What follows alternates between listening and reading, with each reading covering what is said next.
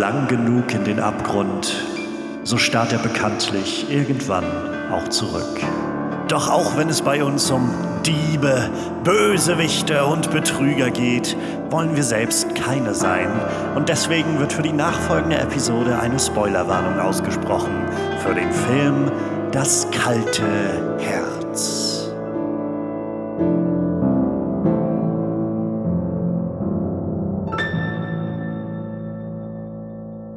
Herzlich willkommen zurück zu einer neuen Folge MVP Most Villainous Player, dem Podcast über das Yin zum Yang unserer geliebten Filmheldinnen, über ja das Salz, das die Suppe unserer liebsten Lieblingsfilme so besonders macht, dem Podcast über Villains und Bösewichte. Und ja, wer zum ersten Mal einschaltet, zum ersten Mal reinhört, ich bin Johannes Klahn und ich freue mich sehr, dass ihr dabei seid, dass ihr reinhört in dieses neue kleine Podcast-Projekt. Ich bin schon sehr gespannt, wie sich das Ganze so letztendlich ergeben wird und wie wir das Ganze nachher alles hochladen werden, wie das aussehen wird. Ich bin sehr gespannt. Und ja, wie jede Woche und jede Folge habe ich mir einen Gast eingeladen. Und äh, mein Gast hat einen Film mitgebracht. Und noch viel wichtiger, mein Gast hat einen Villain aus dem Film mitgebracht. Und ja, in der nächsten Zeit jetzt in dieser Folge wollen wir diesen Villain mal so ein bisschen abklopfen und mal schauen, warum dieser Villain ja nicht einfach nur ein x-beliebiger Bösewicht ist, sondern ein gutes Material für einen MVP, einen Most Villainous Player. Und ja, ich freue mich sehr über den Gast, den ich heute hier habe, denn äh, endlich passiert es mal, dass wir zusammen podcasten können. Ähm, denn mein Gast ist äh, nicht nur ein unglaublich filmversierter und äh, ja, filmkundiger Mensch, der meiner Wahrnehmung her einen sehr breit gefächerten Filmgeschmack hat, sondern er ist auch Filmpodcaster. Und nicht nur das, wir kommen aus derselben Stadt. Äh, wir sind uns im Kino schon öfters über den Weg gelaufen. Wir haben schon die erste inoffizielle Filmpodcaster von Rostock Radtour gemacht. Aber zum gemeinsamen Podcast ist es bisher nicht gekommen und ich freue mich sehr, dass sich das heute ändert. Äh, in diesem Sinne, herzlich willkommen, Max. Hallo, liebe Ohren da draußen. Hallo Johannes, danke für die Vorstellung. Und ist doch schön, dass es einfach nur ein Bösewicht brauchte, damit wir endlich mal zusammen podcasten. ja, das ist sehr schön.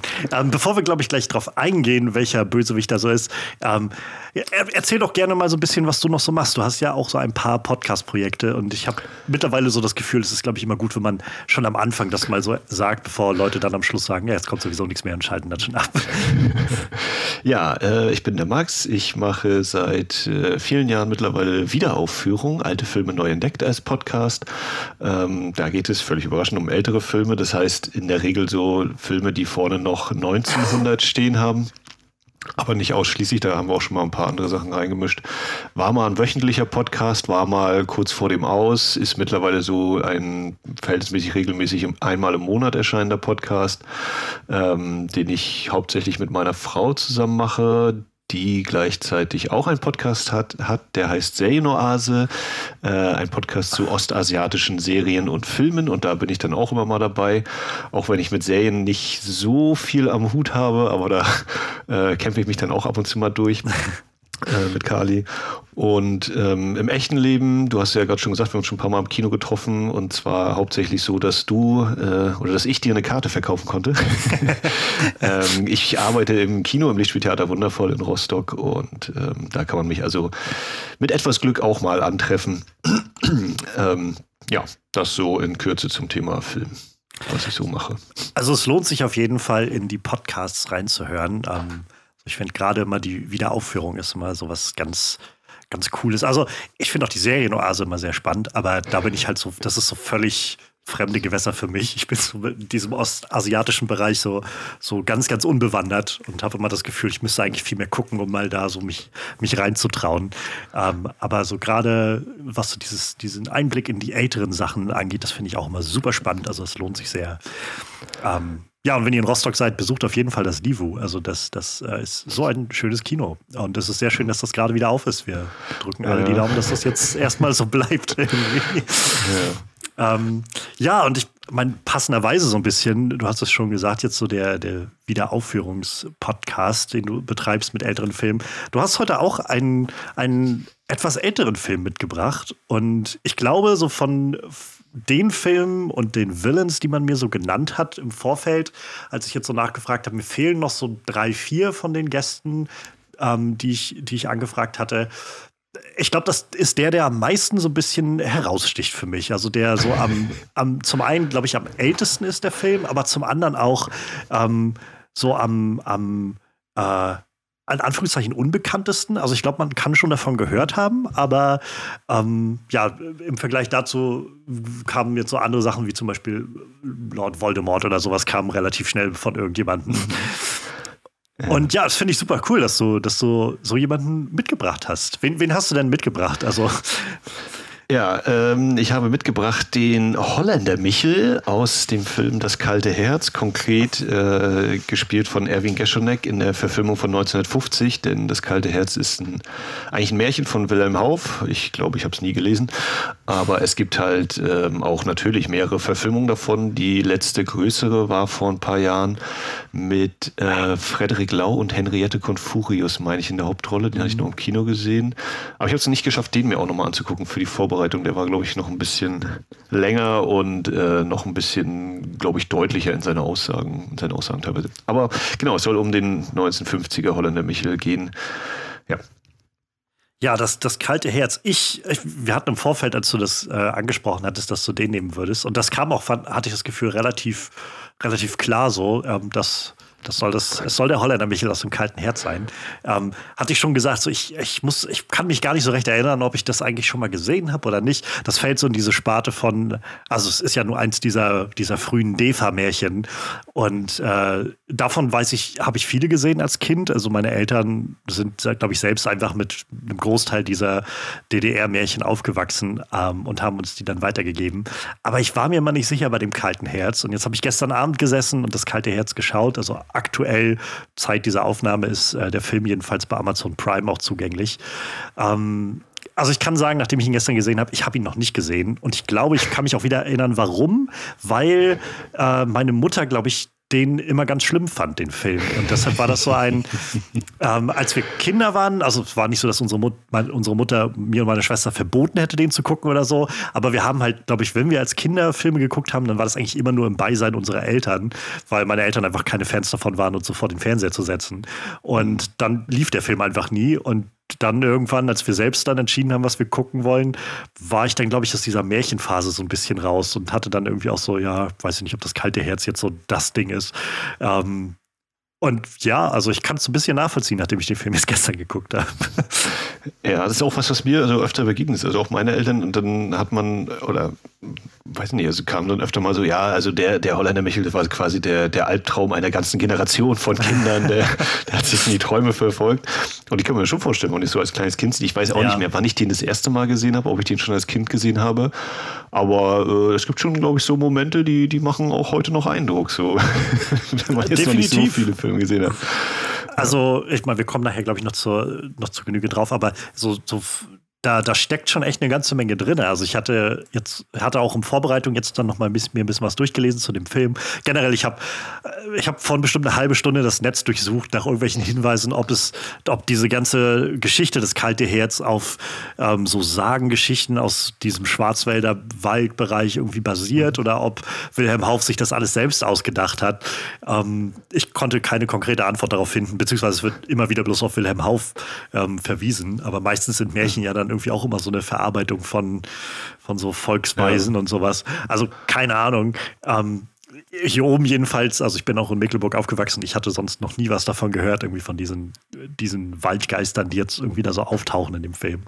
Ähm, aber unabhängig davon hatte ich dann halt gelesen, dass der Film, also der 1950 entstanden äh, oder herauskam ähm, und von Paul Verhoeven inszeniert wurde, wo ich erstmal stocken musste, kurz ja, bei dem Namen, weil ich das so las. So, Gab es nicht noch den, da hieß der noch anders oder so? Und dann guckte ich dann, nee, das war auch Paul, aber es war noch ein anderer Paul. Genau. Es ist nicht der niederländische Extremregisseur, ja. Äh, das wäre aber auch sehr schön, wenn das kalte Herz und Starship Troopers vom selben Menschen gekommen wären oder so. ähm, ja. und ich hatte, also ich hatte dann darüber bloß gelesen, dass der Film, äh, wie gesagt, so im, im 1950 rausgekommen ist und wohl eine der teuersten Produktionen damals war. Und äh, man, also die DEFA danach auch nicht mehr, nicht mehr weiter mit Paul Verhoeven zusammengearbeitet hat, weil sie gesagt haben, ähm, das war uns viel zu teuer, was du da gemacht hast. Also insgesamt kostet der, der Film wohl äh, laut Wikipedia-Eintrag hier circa 4 Millionen Ostmark. Mhm. Ähm, aber war wohl auch sehr erfolgreich. Ja, aber ich finde, das sieht man auch, dass da Geld ja. reingeflossen ist, allein schon mit den ganzen Kostümen und, und die Anzahl der Statisten. Und äh, es ist ja ein paar Aufnahmen auf jeden Fall draußen, aber auch Studio. Und ähm, ja, also Handarbeit, glaube ich, wurde da schon ordentlich entlohnt an den Stellen, kann ich mir sehr gut vorstellen. Definitiv. Also äh, genau deswegen kam ich jetzt noch drauf, weil da, also man merkt, finde ich, dass echt viel drin steckt. Und ich glaube, gerade auch beim Holländer Michel merkt man das nachher auch, wenn sie da, wenn der so ein bisschen mehr in Erscheinung tritt. Ähm, ja, äh, magst du den Film mal kurz so, also die Prämisse irgendwie mal kurz umreißen für vielleicht Leute, die den Film noch nicht gesehen haben oder es nicht mehr so eine Erinnerung haben, weil es schon länger her ist? Ja, es geht um den Köhler Peter Munk, der äh, in Armut lebt mit seiner Mutter und eben den ganzen Tag Kohlen äh, umherschiebt und, und äh, damit sein Geld verdient und äh, spielt im Schwarzwald äh, in einer nicht ganz genau datierten Vergangenheit. Äh, es ist eben so relativ traditionell gehalten, also wir sind noch nicht im Zeitalter von Strom und Elektrik. Ähm, und es heißt, ist gerade im Dorf, ist gerade ein dreitägiges Fest, da schaut er vorbei, wird so ein bisschen verlacht, weil er halt äh, völlig verrußt ist von der Arbeit und nur Augen hat für die schöne Lisbeth, die er irgendwie schon seit der Kindheit kennt und die auch so ein bisschen Augen für ihn hat. Die ist die Tanzkönigin und die Tanzkönigin tanzt natürlich nur mit dem Tanzkönig und Geld hat der Peter auch nicht so richtig. Naja, und dann wünscht er sich aber irgendwie, er will auch mal Geld haben, reich sein, eine schöne Frau an seiner Seite haben und spricht mit seiner Mutter drüber und sagt ihr, ich äh, hier, ich, ich frage mal die, den Waldgeist, ich frage mal den Holländer Michel und dann sagt er, ah, nee, den nicht. Äh, aber dann das Glasmännlein, ja, okay, den kannst du so ungefähr fragen. Der gewährt ihm drei Wünsche und Peter sagt natürlich, er will Geld und äh, will eine Glashütte, die gerade zur Versteigerung ist, obwohl er überhaupt nichts vom Glasmachen versteht. Und ähm, ja, er kriegt dann quasi ein bisschen schnellen Reichtum, aber muss auch feststellen, dass seine Wünsche nicht ganz so das Glück bringen, das er sich vorgestellt hat. Und dann lässt er sich sogar doch noch mit dem Holländer Michel ein und der verpasst ihm das titelgebende kalte Herz im Austausch zu dem Aufstieg in Anführungszeichen zu Reichtum, äh, den er eben mit Gefühlskälte bezahlen muss. Und ob das die richtige Entscheidung war und ob äh, Peter dich vielleicht irgendwann merkt, ich habe irgendwas falsch gemacht, ja, das erzählt dann dieser Film. ja, so, das ist die völlig strukturierte ja. und äh, klare Inhaltsangabe. Ja, das umreißt das ganz gut. Ähm, das ich war tatsächlich so ein bisschen erstaunt. Also, wie gesagt, ich sah den Film jetzt gestern dann zum ersten Mal, wie ich feststellte. Und ich war erstaunt, der, der geht, glaube ich, knapp 100 Minuten oder so. Ja. Und äh, ich, äh, ich, ich habe, glaube ich, schon lange keine so mehr von diesen alten Märchenfilmen, also von diesen Defa-Märchen gesehen. Und ich hatte das Gefühl, dass, das, dass der so ein so eine so eine weirden Aufbau hat der Film und ich habe irgendwie die ganze Zeit gewartet, dass das kalte Herz kommt und ich glaube, das dauerte eine Stunde zehn oder so, bis es nachher tatsächlich mal ans kalte Herz ging. Ja. ganz, ganz ja, ver verrückt irgendwie, so ganz anderes Pacing, als man das so mhm. heutzutage gewohnt ist, habe ich das Gefühl. Ja, also ich kann mir vielleicht noch mal kurz zu den Rahmenbedingungen sagen, Thema Bösewichte im Film, aber vielleicht auch die echten Bösewichte. Also der äh, Kameramann ist Bruno Mondi und für die Trickaufnahmen, ich mir, ich hatte gedacht, ich habe mir die Namen aufgeschrieben, habe ich aber nicht, deswegen sage ich das jetzt so aus dem Kopf und wenn der anders heißt, äh, können alle Leute das mal nachgucken. Ich glaube, Werner Kunstmann war für die Trickaufnahmen zuständig und das sind beides äh, Leute, wahrscheinlich nicht die einzigen, ich habe aber die anderen äh, Filmografien jetzt nicht nochmal nachgeguckt, die äh, natürlich in der NS-Zeit schon gearbeitet haben. Ähm, ah. Unter anderem bei Münchhausen. Äh, Bruno Mondi war quasi der Typ, wenn es um Farbfilm ging. Also ich glaube, der hat auch mit Veit Harlan dann ähm, im See und Opfergang hat er auch gemacht. Ich glaube, Kolberg auch. Da bin ich mir jetzt auch nicht hundertprozentig sicher. Das ist ein, einer der äh, NS-Propagandafilme überhaupt sozusagen. Und ähm, ja, Münchhausen ist äh, ziemlich starke Schnittstelle zwischen eben reiner Unterhaltung, aber auch Propagandafilm. Ja. Gibt auch eine Wiederaufführungsfolge dazu. aber Ähm, also was ich sagen will, das sind äh, durchaus fähige Leute, die da eben äh, tolle Sachen vor äh, als, als, Film zaubern, aber man sollte es vielleicht auch nicht verschweigen und auch mal sagen, ja. hier, das ja, äh, hat eben an bestimmten Stellen seine Wurzeln. Wie gesagt, ich habe jetzt bei den meisten anderen Namen nicht genau geguckt, kann es also nicht jetzt genau sagen, wen das noch so alles betrifft. Aber da sind sozusagen, äh, es gibt irgendwie so diesen Spruch Kontinuitäten und Brüche und hier sind eben arbeitstechnische Kontinuitäten mhm. ähm, und nicht so von wegen, ja, die haben eben aussortiert die, und einfach mal und dann neu geguckt. So. Ja, die ganz harten Dinger mitgemacht in der NS-Zeit und äh, haben dann weitergemacht. Ja, das sollte, finde ich, nicht ganz verschwiegen werden. Das kann man auch immer so erwähnt haben. Definitiv. Also, das ist ja schon irgendwo so ein gerade in dieser Zeit, so um 1900, also Ende der 40er, Anfang der 50er herum, da, da gibt es ja so viel, was dann einfach noch rübergetragen wird. Ähm, so geschichtlich mhm. aus dieser Vorzeit. Ich hatte mich das tatsächlich schon kurz gefragt, als ich halt gelesen hatte, dass äh, Paul Verhoeven halt so seit Ende der 40er irgendwie mit der DEFA verhandelt hatte und da kam mir so in den Sinn irgendwie, was der wohl vorher gemacht hat, was der so in der Zeit ja. auch noch vor der DDR gemacht hat und so. Ähm, aber ja, also krass dann auch nochmal das so, so zu hören, dass, dass, dass die Leute da mhm so krass drin involviert waren. Also gerade wo du Cinem also die, die Bildsachen angesprochen hast, ich, ich war tatsächlich an vielen Stellen ziemlich beeindruckt, muss ich sagen, als ich den Film gesehen habe. Also gerade auch am Anfang gibt es ja so eine sehr große Fahrt, die irgendwie veranstaltet wird, also wo so die Kamera einfach durch dieses Örtchen fährt und ständig Leute auf und ab gehen und ähm, mhm. irgendwie gezeigt wird, was da alles gerade für eine große Feier passiert und so und, und, tanzen und irgendwo steht dann auch noch der Priester und predigt schon was vom Holländer Michel und so. Und ja. da war ich tatsächlich ziemlich beeindruckt, dass ich das gesehen habe, also als der Film begann. Ich dachte so, mein, meine Güte, das ist ja. verdammt aufwendig, so wie das aussieht. Ja, das ist eben so ein bisschen immer dieser Punkt. Also ich äh, mache ja auch gerade so eine halbe Reihe eben zum Thema deutscher Film vor, während, nach der NS-Zeit äh, bei, bei Wiederaufführung und dann eben auch so zu sehen, eben, also ja, das sind Filme, wo man manchmal sagt, oh Gott, oh Gott, aber es ist, äh, finde ich, auch immer wichtig, dass man sagt, das sind trotzdem eben talentierte Leute, die wissen schon genau, was sie tun. Ja. Und äh, das ist kein Zufall, dass, das, dass die Filme bestimmte Wirkungen haben, hatten, aber eher doch meistens auch noch haben. Ähm, äh, dass man das trotzdem anerkennen muss, dass es, glaube ich, besser ist, wenn man einfach sagt, nee, da, da, das ist alles böse, da brauchen wir nicht weiter hingucken, ja. sondern man sollte sich damit auch möglichst kritisch dann mal auseinandersetzen. Äh, definitiv. Ja. Also ich muss sagen, das ist so eine Sache, äh, es wird ja auch mal da, glaube ich, recht viel noch drum diskutiert, aber ich finde es zum Beispiel eine ziemlich gute Sache, dass ähm, Disney dazu übergegangen ist, bei vielen ihrer Disney Plus Sachen, die sie da so in ihrem Katalog haben, die aus den auch 40er, 50ern oder 60ern kommen, dass sie halt immer noch mal am Anfang ähm, jetzt diese Einblendung haben und einfach darauf hinweisen, ähm, hier sind halt verschiedene ähm, Stereotype oder auch Rassismen irgendwie vorhanden, die in dieser Zeit entstanden sind. Aber mhm. wir, wir, weiß nicht, wir schneiden das jetzt nicht alles raus, sondern wir wollen irgendwie darauf hinweisen, dass das irgendwie besteht. Und das finde ich noch ein ganz guter, eine ganz gute Art, das zu handeln, statt halt gar nicht zu zeigen oder es einfach gar nicht anzusprechen, einfach so darauf hinzuweisen. Ja, also halte ich auch für besser, dass man das nicht äh, schneidet, sondern im Idealfall natürlich die Kinder, also wenn es eben in Anführungszeichen Kinderfilme sind, dass man die damit auch nicht allein lässt, sondern sich eben dann entweder den Fragen stellt oder das mit den Kindern eben auch bespricht. Ne, dass man das ja. äh, ja, wie gesagt, sich auseinandersetzen und nicht so tut, als wenn, ja, jetzt schneiden wir die Szene raus und plötzlich ist der Film, äh, also jetzt bei Disney ist der dann plötzlich nicht mehr rassistisch oder die, die, die NS-Filme sind dann plötzlich ja. nicht mehr nationalsozialistisch gefärbt, weil halt eine Hakenkreuzfahne rausgeschnitten wird oder so ein Quatsch.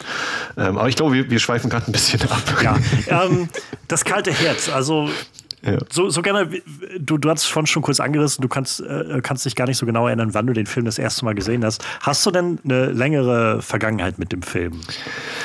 Ah, das ist eine gute Frage. Also ich weiß, wir haben ihn, glaube ich, letztes Weihnachten, haben wir wieder bei Schwiegermutti und Omi, äh, lief der dann auch wieder bei MDR. Die bringen ja, oder es ist ja irgendwie so, hat sich irgendwie so ein bisschen eingebürgert, dass die Öffentlich-Rechtlichen dann äh, Weihnachten, Winter ja. ist so die Märchenzeit. Äh, die dabei passen ja immer. Und ähm, ja, dann rasseln die. Also da kommen ja auch diese neueren ARD-Produktionen, die alle nicht mehr so ganz den Charme haben. Das liegt an vielen Sachen, von, von eben der Ausstattung über die Dialoge hin vor allem. Also die, die Texte sind da, finde ich immer nicht so gut. Aber schon wieder Abschweifung. Ähm, da haben wir die letztes Jahr Weihnachten, glaube ich, nochmal geguckt gehabt. Ich habe den jetzt eben zur Vorbereitung nochmal geschaut und ich habe diese Blu-ray-Box von Ice Storm. Da ist der mit drin vor ein paar Jahren mittlerweile wieder geholt und Ja, weiß ich nicht, vielleicht ein, zwei Mal geschaut oder so, würde ich schon sagen. Aber, also jetzt so ganz konkrete Termine, sonst kann ich mich nicht erinnern. Aber äh, ich würde sagen, er begleitet mich schon ein paar Jahre mittlerweile so. Das ist, glaube ich, ein, eine Aussage, zu der ich stehen kann, auch wenn ich jetzt noch mal länger drüber nachdenken sollte. Und, und, also weißt du noch, äh, hast du den als Kind schon gesehen irgendwann? Oder? Ja, da bin ich halt unsicher. Also ich kann es mir vorstellen, es würde mich nicht wundern. Ja. Aber ich könnte es jetzt auch nicht sagen. Also wenn, dann wahrscheinlich eher mal im Fernsehen irgendwie. Und äh, ja, also ich meine, meine Mutter habe hab ich so im Hinterkopf von wegen, naja, hier, das ist eben der, der hat eben einer Generation schlaflose Nächte beschert, so ungefähr, die damit groß geworden sind. Äh. Und wie findest du den Film? Also unabhängig jetzt von Kindheitserinnerungen oder nicht?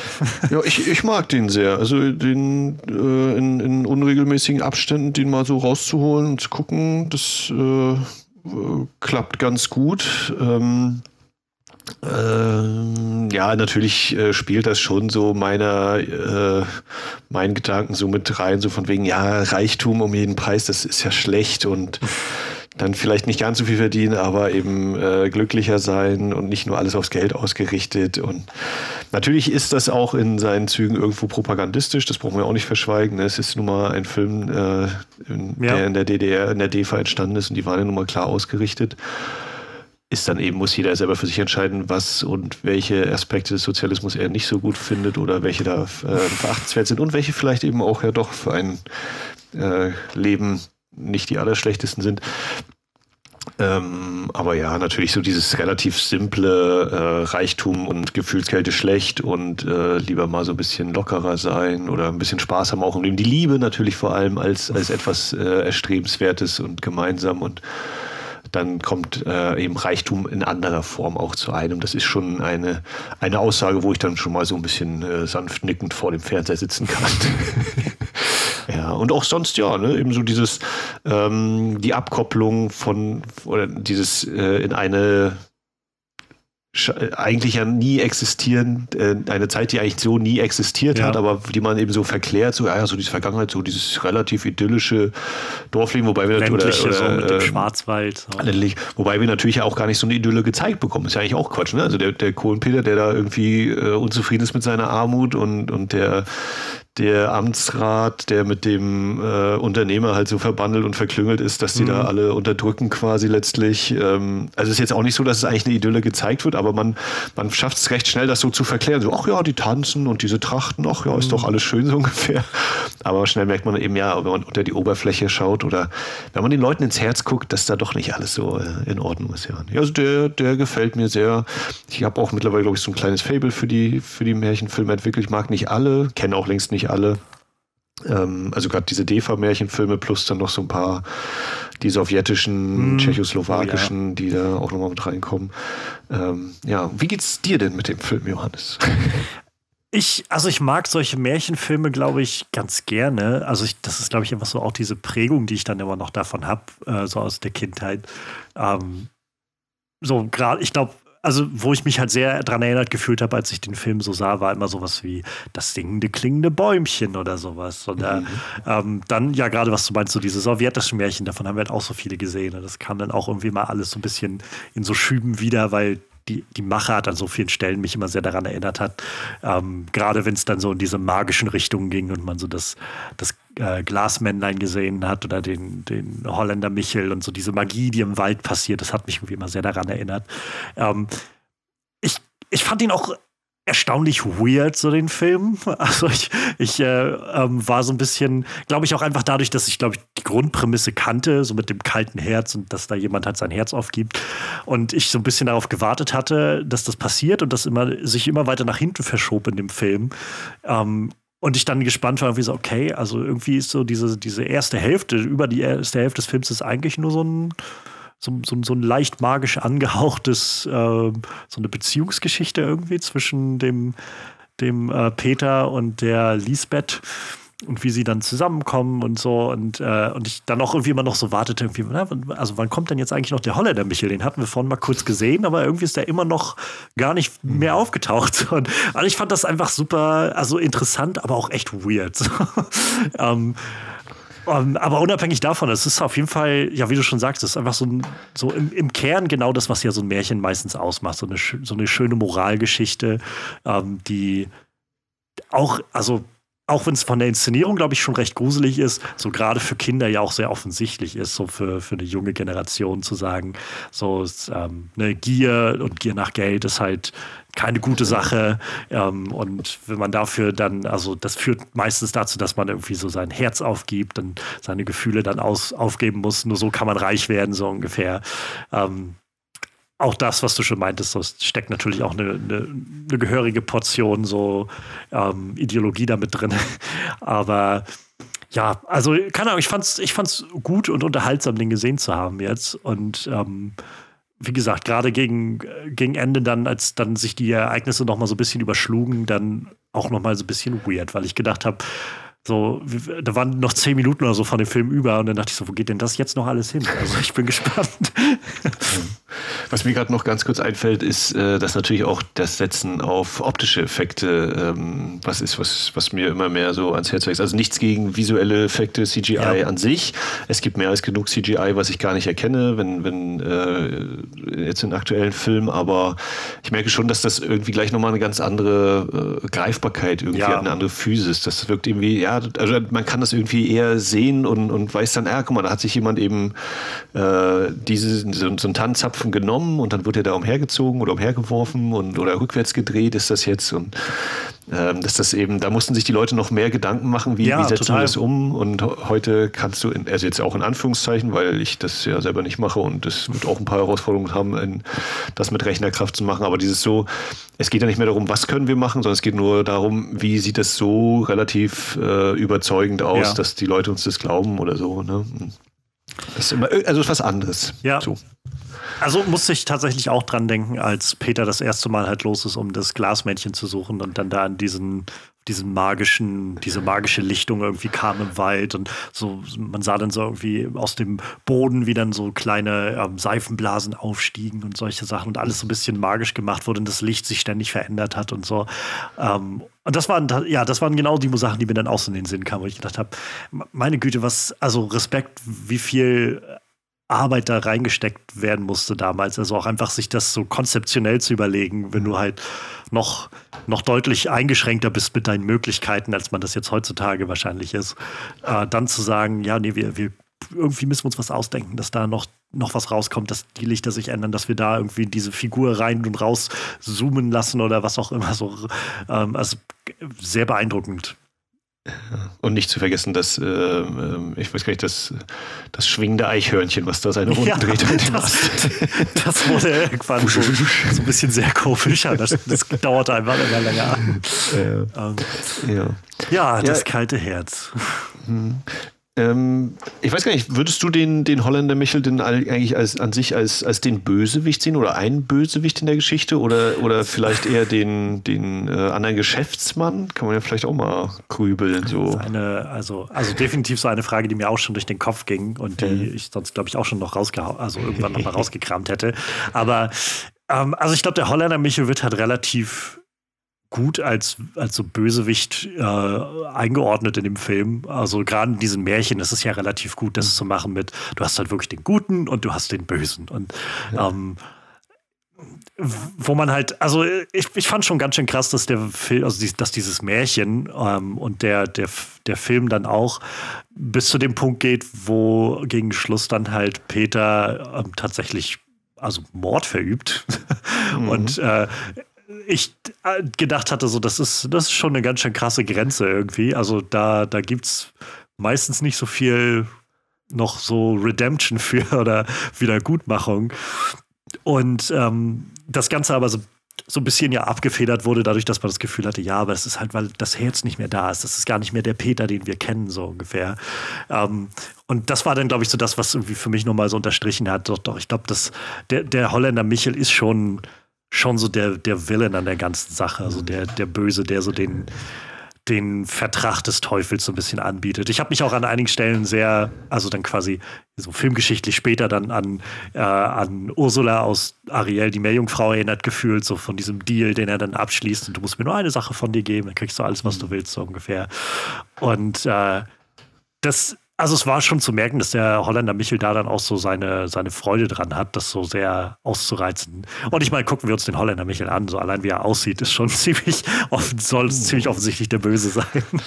Ja, ja, ist interessant, ne, wenn du jetzt hier gerade Ariel erwähnst. Also, es ist, glaube ich, also ich weiß auch nicht, ob das jetzt der Ursprung ist, aber dieser, dieser faustische Pakt, ne? Eben der Teufel ja. sagt: Hier, äh, du kriegst alles und du brauchst mir nur, pff, ach, weiß ich nicht, deine Seele, dein Herz, äh, was du gerade so hast, äh, gib das mal kurz her. Wo ist das Problem so ungefähr? Ähm, und das ist natürlich auch so eine, so eine gute Märchensache, ne? so ein einfacher Handel, den man da eingeht.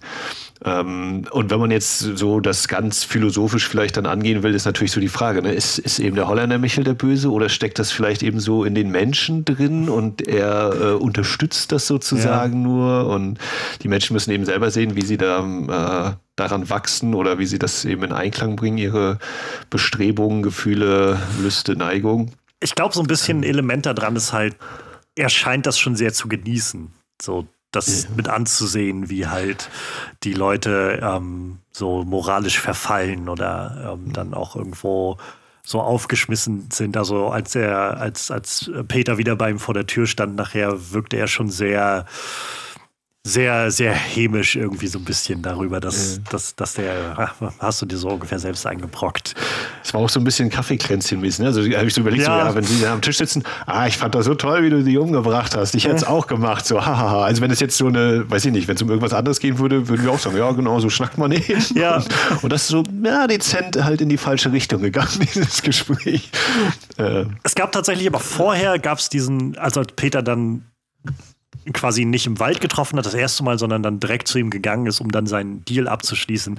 Da gab es so einen Moment, wo ich auch gedacht habe, also das war dann auch, wo man den, den Holländer Michel mal so, so richtig erstmal gesehen hat, unabhängig, also ohne dass er einfach nur im Wald irgendwie steht.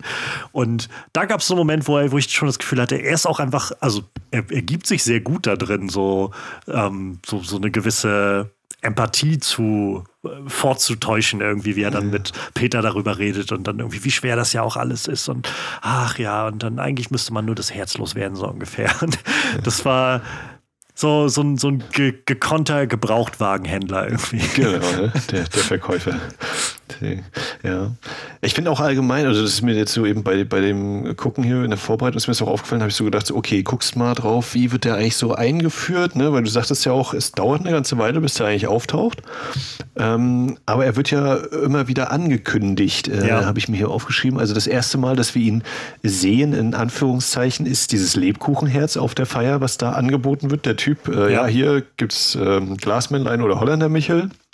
Dann, äh, ich weiß gar nicht, ob das der Priester war, aber der dann sagt, hier fürchtet euch vor dem Holländer Michel, habe ich mir als Zitat ja, aufgeschrieben genau, und dieses Büchlein verkauft, wo man jetzt auch überlegen kann, ist das eigentlich schon eine Metaebene, dass der möglicherweise sozusagen Wilhelm Haufs Geschichte da verkauft? Oder ist das einfach nur ein Ding? Ich musste gerade dran denken, irgendwie sehr witzig, dass sowohl das Glasmännlein als auch der Holländer Michel beide schon Merchandise haben in der Stadt ja. und halt so jemand irgendwie Lebkuchenherzen damit verkauft von denen. Ja, na, das ist dann eben, ne, das, was, was hat, was ist so das Gespräch oder was sind eben diese Sagen da? Und klar, dann nimmt man auch sowas hier, wie weiß ich hier, im Harz kannst du ja wahrscheinlich auch alles mit Hexen kaufen und Schirker ja. Feuerstein, ne, sowas. Das äh, lokale Angebote, das, so geht das eben. Ja, dann, äh, ich auch geschrieben, dann kommt es eben, wenn Peter bei seiner Mutter ist und sagt zu ihr, äh, ich gehe zum Holländer Michel und die Mutter sofort und damit auch uns natürlich dann nochmal deutlich gemacht wird mit diesem, nee, nachdem wir schon wissen, ja fürchtet euch die Mutter, ah, der bringt Unglück, äh, der ist böse. Genau, er ist böse und bringt Unglück und äh, wird aber gleichzeitig eben auch schon eben erneut oder immer wieder in Verbindung gesetzt mit dem Glasmännlein. Also dass da so eine, na, ich weiß nicht Dualität, aber es ist so ein bisschen dieses, äh, man hat Engelchen und Teufelchen auf der Schulter sitzen und an ja. wem hört man zu. So. Also es scheint äh, Batman und Joker, den einen kannst du den anderen anscheinend nicht geben. Hm. also wäre vielleicht dann auch die Frage, ob das tatsächlich so wäre, ob irgendwann das Glasmännlein sagt, scheiße, Holländer Michel hat allen die, die Herzen ausgetauscht, ich, jetzt ist es für mich auch zu spät. Also ich, ich glaube, ich kann dir sagen, wo, die, wo das Problem beim, äh, beim Glasmännlein liegt. Äh, scheinbar taucht er ja nur Leuten auf, die als Sonntagskinder geboren sind. Das schließt schon mal einen Großteil aus, dem er theoretisch helfen könnte. Ja, auch ein gutes Argument, ja. Mhm. Ja, ist auch ein bisschen komisch, dass das Glasmännlein Pfeife raucht, ne? Also dafür so als naturbewusster Typi. äh, äh, ich, fand das, ich fand das tatsächlich ganz clever, dass der Film das nochmal aufgegriffen hat. Also letztendlich ist ja sowieso mal so eine Märchen haben ja auch irgendwie so eine fantastische Welt und sind ja an vielen Stellen eher symbolisch zu betrachten, als dass man so, mhm. weiß ich nicht, mit so einem modernen narrativen Geist von Plotholes und so irgendwie anfängt, das so durchzugucken. Aber es war etwas, was mir irgendwie auffiel im Gedanken, dass es halt, aha, also es gibt irgendwie, ihr wisst alle davon, also wenn, wenn die Leute dann auch direkt raten, geh nicht zu dem und geh zu dem oder so, ihr wisst also davon, dass diese magischen Wesen direkt bei euch nebenan wohnen ähm, und und irgendwie euch Wünsche erfüllen können oder so. Und ich fand es dann tatsächlich sehr clever, dass es dann nochmal wirklich darauf hinauslief, als Peter dann beim Holländer Michel war, dass er sagen konnte, ja, guck mal, also so wie das hier aussieht, so wie das halbe Dorf war bei mir schon. Und hat halt mhm. irgendwie sein Herz hier abgegeben. Und äh, das fand ich ziemlich clever. Also, dass das noch so, nochmal so, so, ein, so eine größere Tragweite bekommen hat, was der Holländer Michel da so macht. Und vielleicht ja. auch andeutet, dass das Glasmännlein letztendlich so ein, so ein Kampf äh, kämpft, den es einfach nur verlieren kann am Ende oder so. Ja, das, das Glasmännlein, also er kann ja diese Wünsche gewähren, hast natürlich recht mit dieser Einschränkung der Sonntagskinder. ähm, Und du musst auch noch den Spruch wissen. Ja. Den Peter ja, auch schon fast vergessen hatte. Ja, ja. ich musste ein bisschen an Armee der Finsternis denken, wenn Ash dann da das Necronomicon äh, äh, Klaatu, Barata, äh, Necto dann da auf die Hölle losbricht. Ähm, also scheint sie auch in, in moderneren Märchen wiederzufinden, sowas.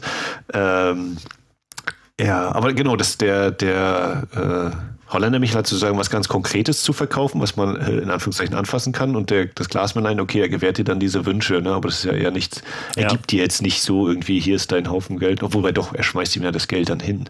Ist ja Quatsch mit den Wünschen. Hm. Naja, ist so gemischt.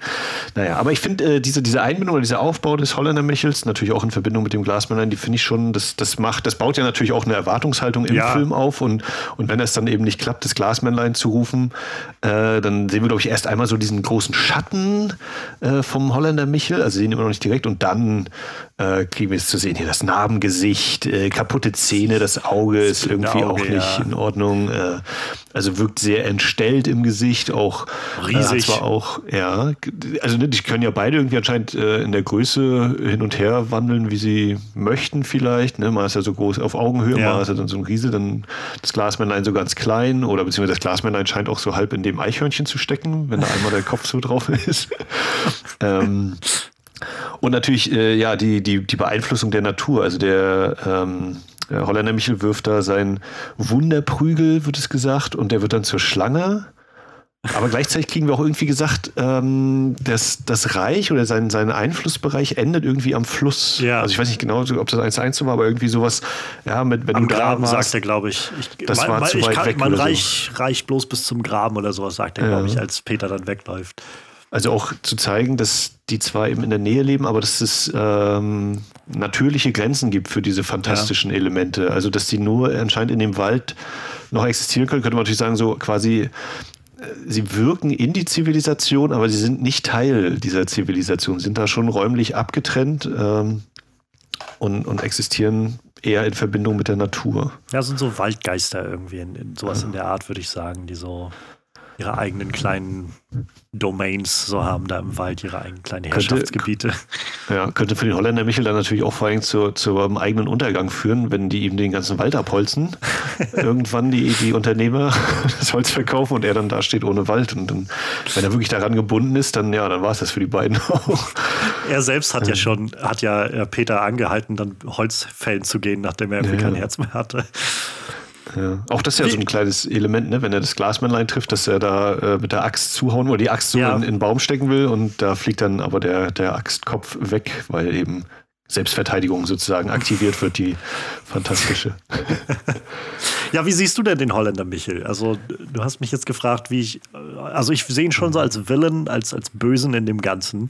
Ähm, wo, wo verortest du den, den Holländer Michel so?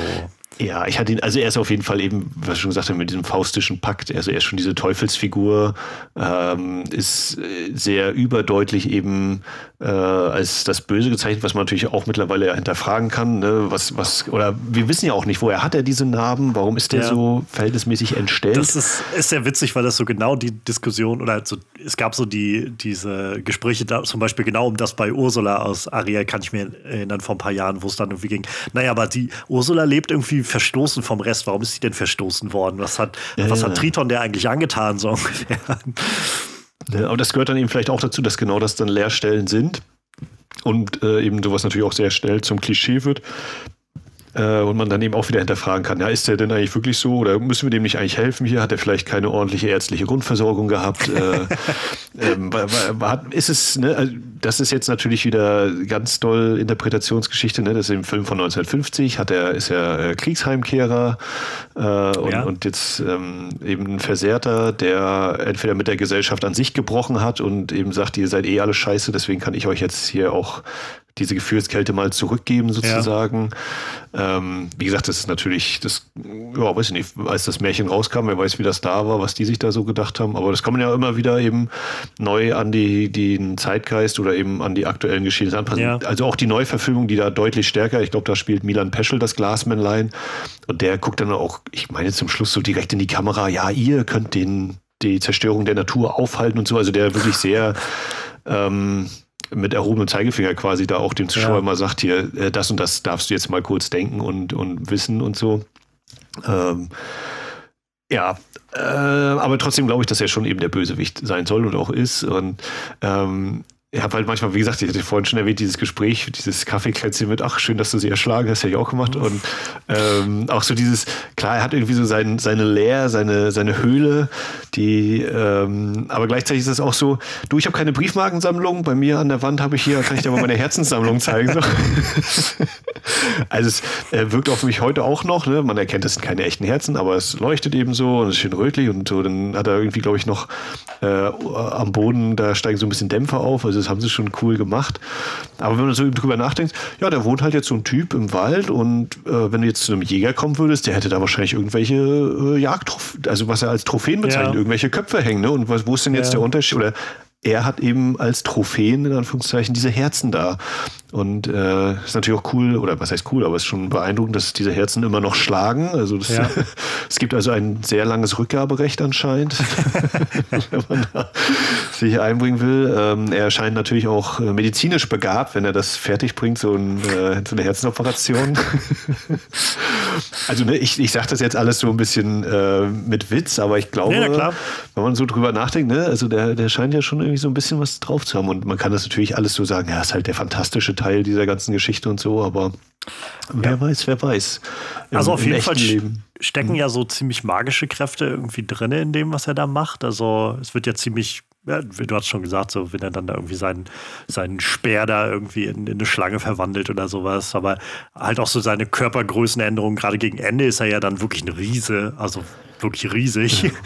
wenn er da Peter verfolgt. Ähm, aber auf der anderen Seite scheint er ja auch nicht der, nicht der cleverste zu sein. Mhm. So ein bisschen, ähm, also das ist ja letztendlich so der, der große, der große Vorteil, den, den Peter dann hat. Oder wahrscheinlich so ein bisschen die Character Arc, die Peter dann durchmacht, dass er am Ende doch ein bisschen Verstand beweist. Ähm, nachdem das Glasmännlein ihn so ein bisschen draufbringt, dass er den, den Holländer Michel schon auch aufs Kreuz legen kann.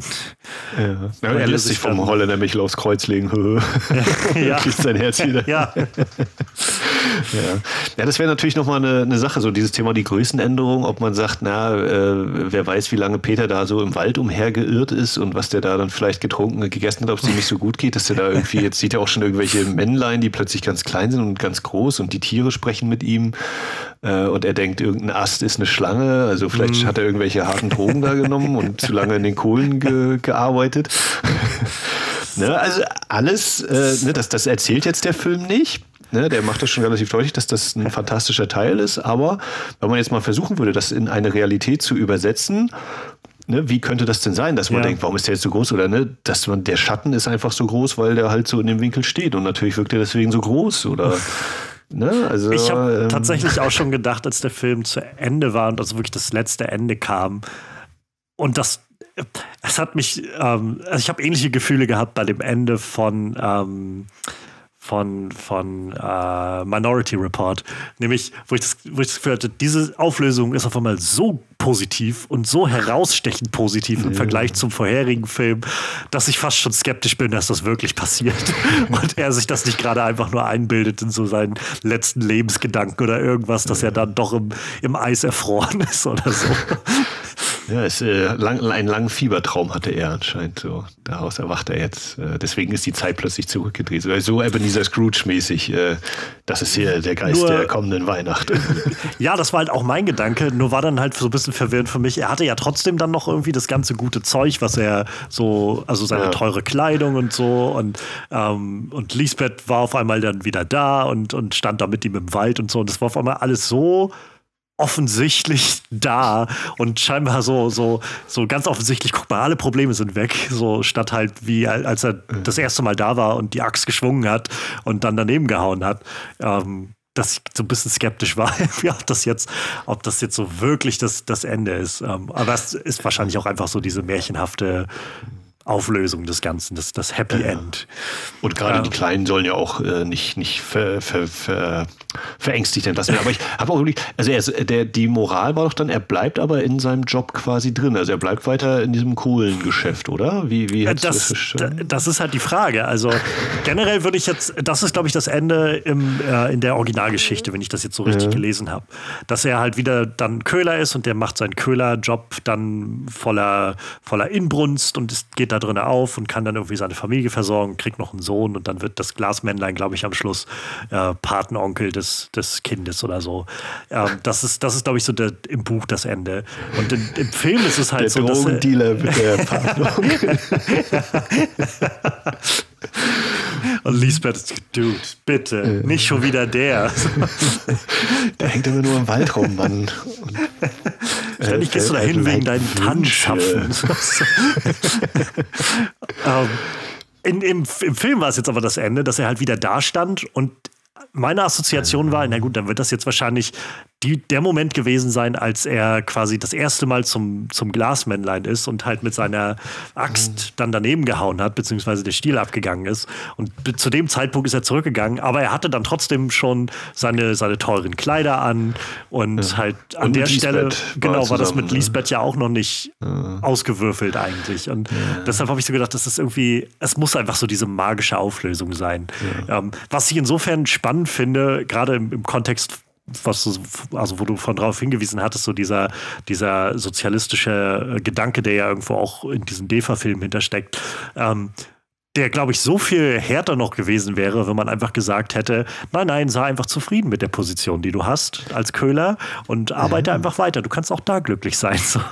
Aber ja, das also, wollten sie dann nicht. Sie wollten schon haben als Schluss für, für Peter, nein, nein, er hat so seinen, sein, seine ganzen Wünsche sind erfüllt worden. So, der ist jetzt auch reich. Und ja, bin ich eben nicht so hundertprozentig sicher. Ne? Also, also, wenn er da weiter arbeitet, habe ich so überlegt, naja, dann ist ja die Armutsfrage ist ja da jetzt nicht gelöst. Und äh, da müsste dann, weiß ich nicht, jetzt die sozialistische Neuordnung der Gesellschaft, dass man auch als Köhler genug verdient oder die Preise so niedrig sind, dass dieses äh, Einkommen ausreicht oder so. Aber ja, also ja. ich glaube, da bleibt er dann vielleicht auch absichtlich ein bisschen unkonkret und möchte einfach so ein, äh, die Arbeit ist in Ordnung, Liebe ist in Ordnung, er ist jetzt nicht mehr der geldgeile Arsch, der, mhm. äh, der noch dazu Frauen totschlägt. ähm, und, und das ist schon mal was. Listen, man. Wir haben gerade vor fünf Jahren den Zweiten Weltkrieg beendet. Sei zufrieden, okay?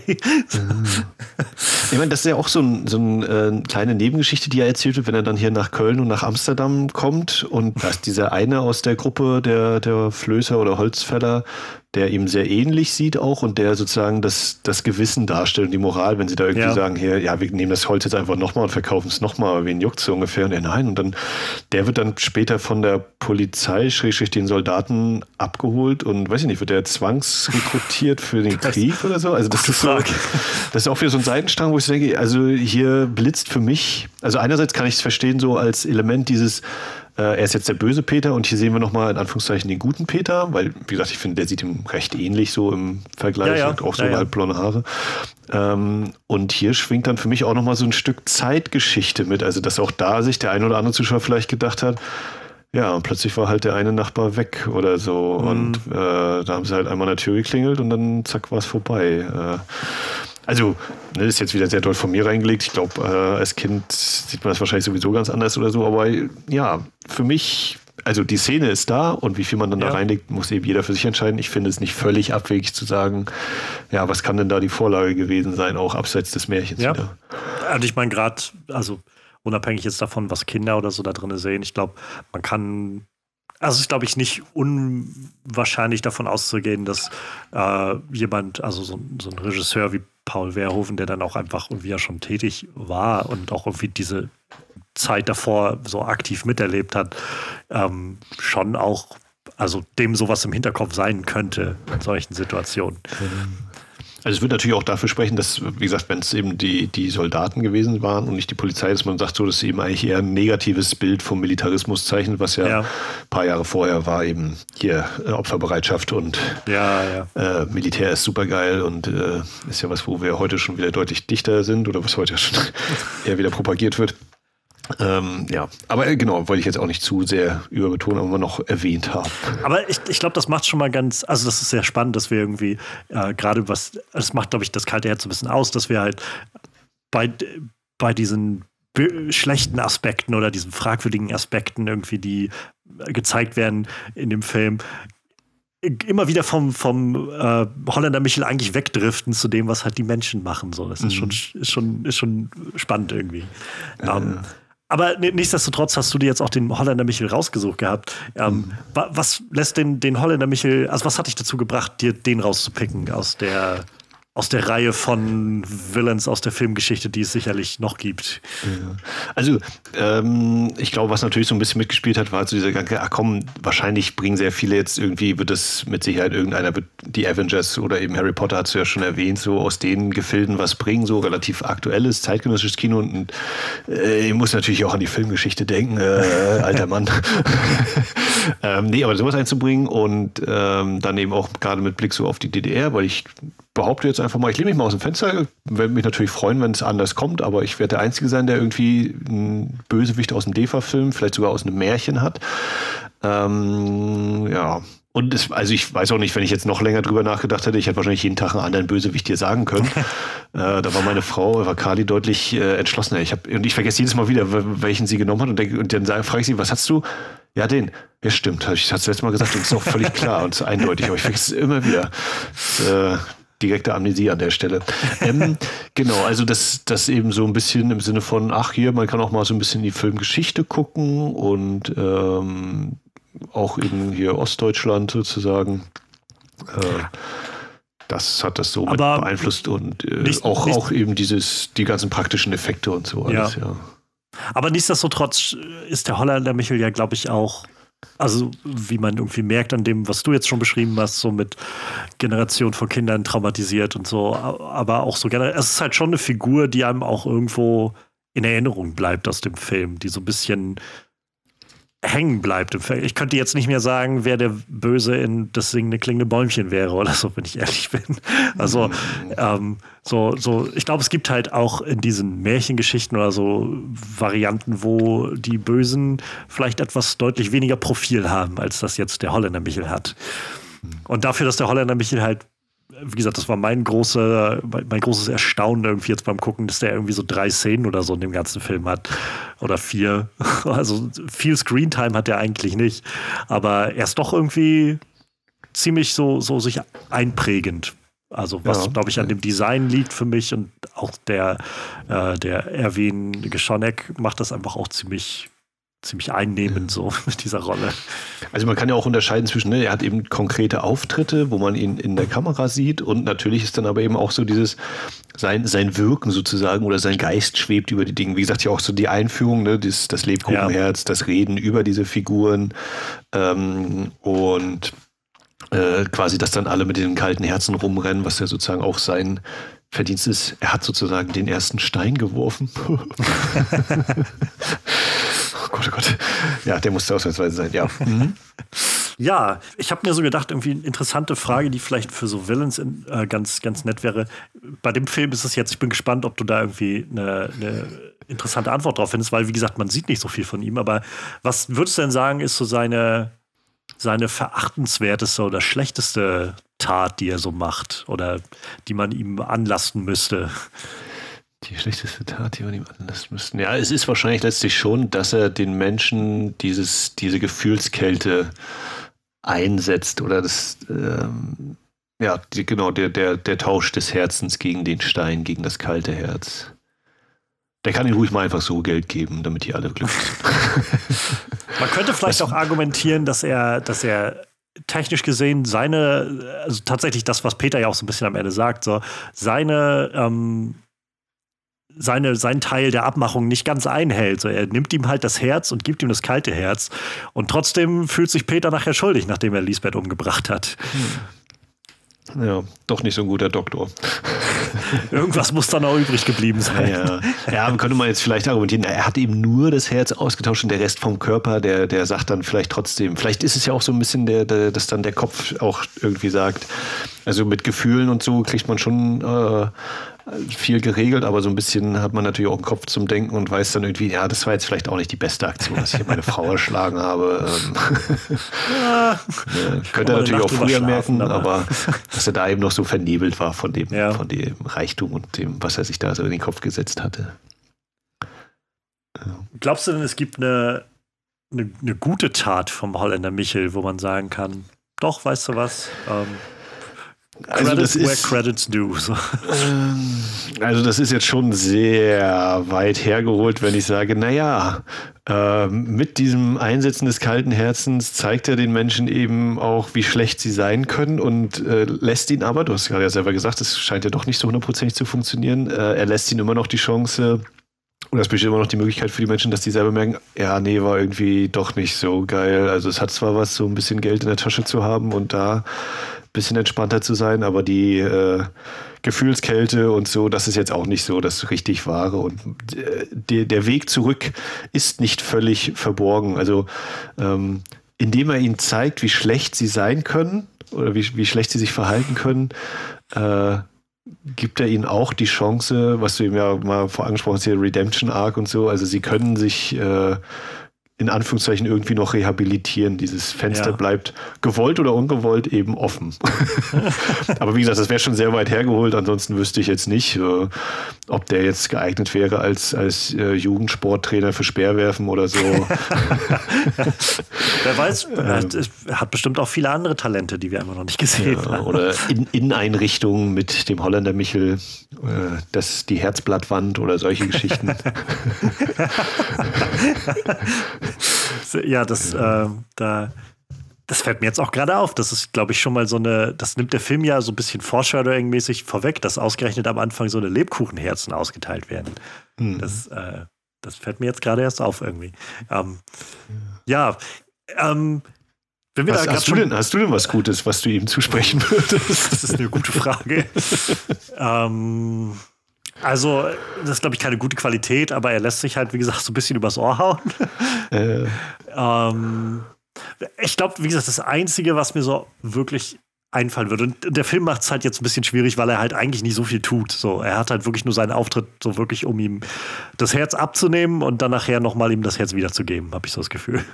ähm, aber, hm, also er, er, wirkt halt, wie gesagt, und das ist wahrscheinlich so seine Verkäufer, Verkäufermasche, aber er wirkt halt schon sehr einladend irgendwie, als Peter das erste Mal bei ihm ist und ist halt irgendwie schon so sehr irgendwie, ach ja, Mann, das ist schon, das Leben ist schon schwer, ne, schon scheiße alles irgendwie.